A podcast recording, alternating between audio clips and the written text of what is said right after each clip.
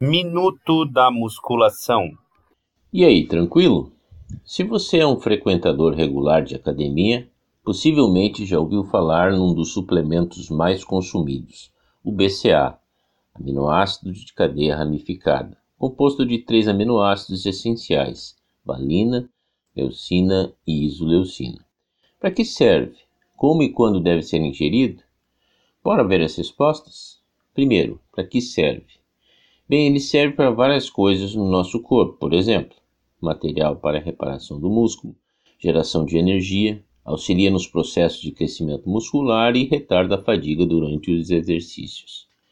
Como usar o BCA?